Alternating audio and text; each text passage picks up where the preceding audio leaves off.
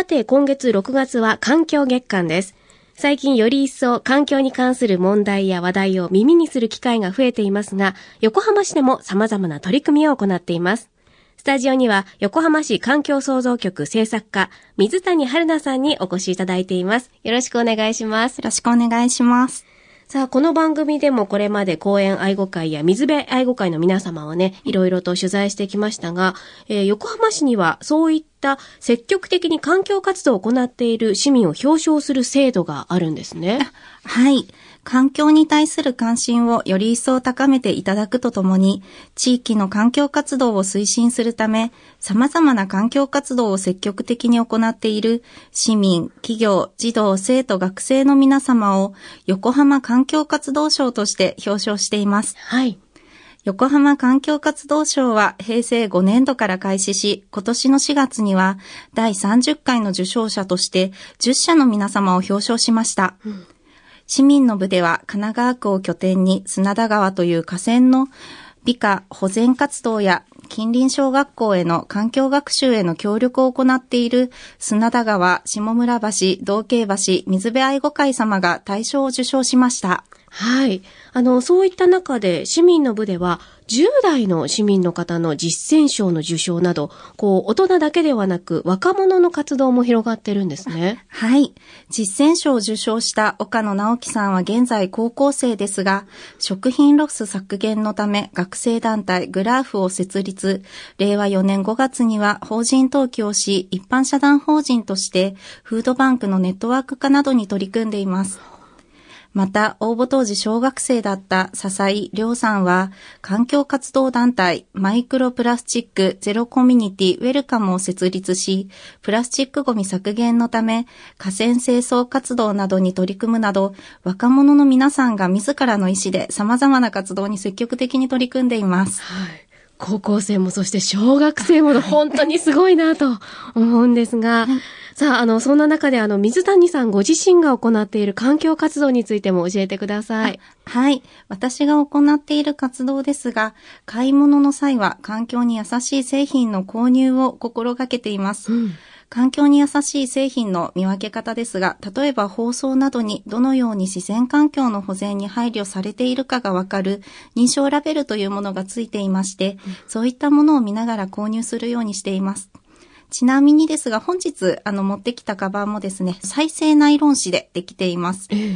あの、食べ物ですとか、あと様々な日用品で環境に配慮された製品の選択肢が増えていますので、ぜひお買い物の際は、認証ラベルや製品が作られた過程などにも目を向けていただけると嬉しいです。はい。あの、実際お持ちいただいたバッグ、あはい茶色い、濃い茶色のね、バッグでたくさん入りそうで、丈夫な感じがして、またおしゃれですね。ありがとうございます。ねえ、こういった製品もあるというのはとても勉強になります。ありがとうございます。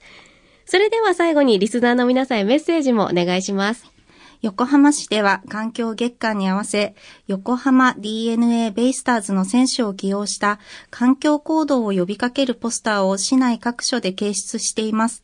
また、6月16日から28日まで、市役所2階で、横浜 F マリノスの公式キャラクター、マリノスケとコラボした展示イベントを実施予定です。詳しくは横浜市のウェブページ、横浜市環境月間で検索いただきご確認ください。よろしくお願いします。水谷さんありがとうございましたあ。りがとうございました。ここからは第30回横浜環境活動賞の市民の部で大賞を受賞された砂田川下村橋から道慶橋水辺愛護会の活動を紹介します。それでは田中陽子会長にお話を伺います。よろしくお願いしますよろしく。お願いします。さあ、まずは市民の部大賞の受賞おめでとうございます。はい、ありがとうございます。受賞を知った時のお気持ちから教えてください。まずね、びっくりしました。それと、子供たちがもしかしたら喜んでくれるかなっていう気持ちが強くて、はいこれはいいことだって本当に喜びました。はい。あの、こちらの砂田川水辺愛護会というのは、田中会長が結成されたというふうに伺ってるんですが、あの、活動を始められたきっかけから、まずは伺えますか？はい。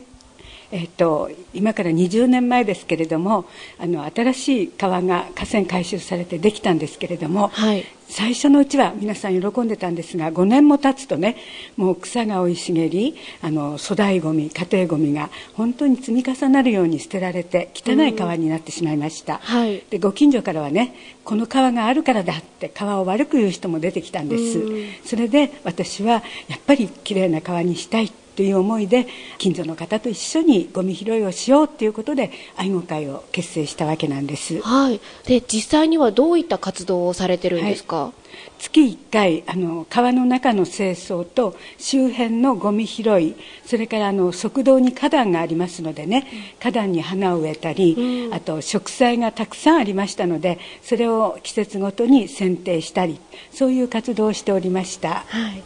活動を始められてから川の環境っていうのは変わってきましたか？そうですね。やっぱりあのゴミが勝つかお掃除が勝つかっていうことでね、はい、みんな頑張ってくれたんです、はい、ですからどんどんどんどんきれいになっていく姿が見えて、うん、まず私たちがよかったねっていうね、うん、あの自己満足をしておりました。今は何名ぐらいで活動されてるんですか、はい23名の方が正式に会員となってます。へあの今日はね水色のジャンパーを着て田中会長いらしてますけれども、これはもう水辺愛護会の皆さんのユニフォームみたいな感じですか？そうです。作業着ですね。はい。あのそこのところにあの鯉のぼり祭りっておお背中のところに大きく書いてありますけれども、5月にこういったイベントもされてるんですよね。そうです。えーと、10年ぐらい前からねやっぱり私たちだけでなくご近所の方にもきれいな川に近づいていただきたいそういう思いでお祭りをすればあの皆さん来てくださるんじゃないかなっていうところから始めました。うん実際はどういったことをするんですか？はい。まず最初は鯉のぼりもありませんでしたからね、うん、近所のあの町会の子ども会学校地区センターにお願いをして、うん、私たちが生地を買い込んでね、はい、それをこう30センチぐらいの長さに切ってあの本当に筒状の、はい。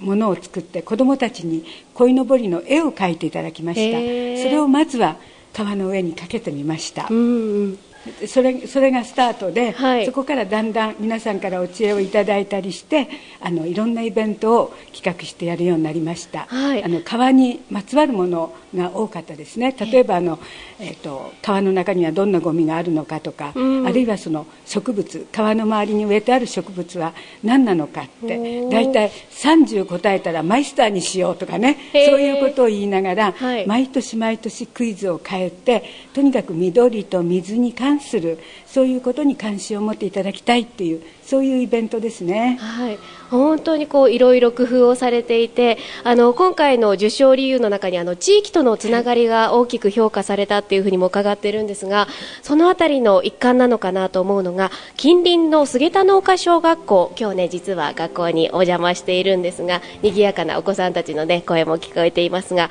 この菅田農家小学校と連携した取り組みも行ってるんですよね。はい、そうです。はい。えっ、と15年ぐらい前に小学校の先生からあの川で校外学習をしたいという依頼がありました、はい、それで私たちも初めてのことだったんですがとにかく川をきれいにして草をこうきれいに刈り取っていつでもいらっしゃいっていう感じでね。であの来ていただいたのがきっかけです。で私もその時に初めて分かったんですけれどもあ子どもたちがこう小さいうちからこの自然の川にね関わるっていうことはいろんな体験もできるしね、はい、自然環境も大事にも保ってくれるようなそういう大人になっていくんじゃないかなっていうね。そういう思いがしましたので、はい、あのそれからは一生懸命あの努力をしてまた来ていただけるように。はい、はい、実際に、えの昨年度ですねあの水辺愛護会の皆さんと一緒に活動をした菅田農家小学校の昨年度の6年2組の担任をされていた矢島博隆先生にも今日お越しいただいています。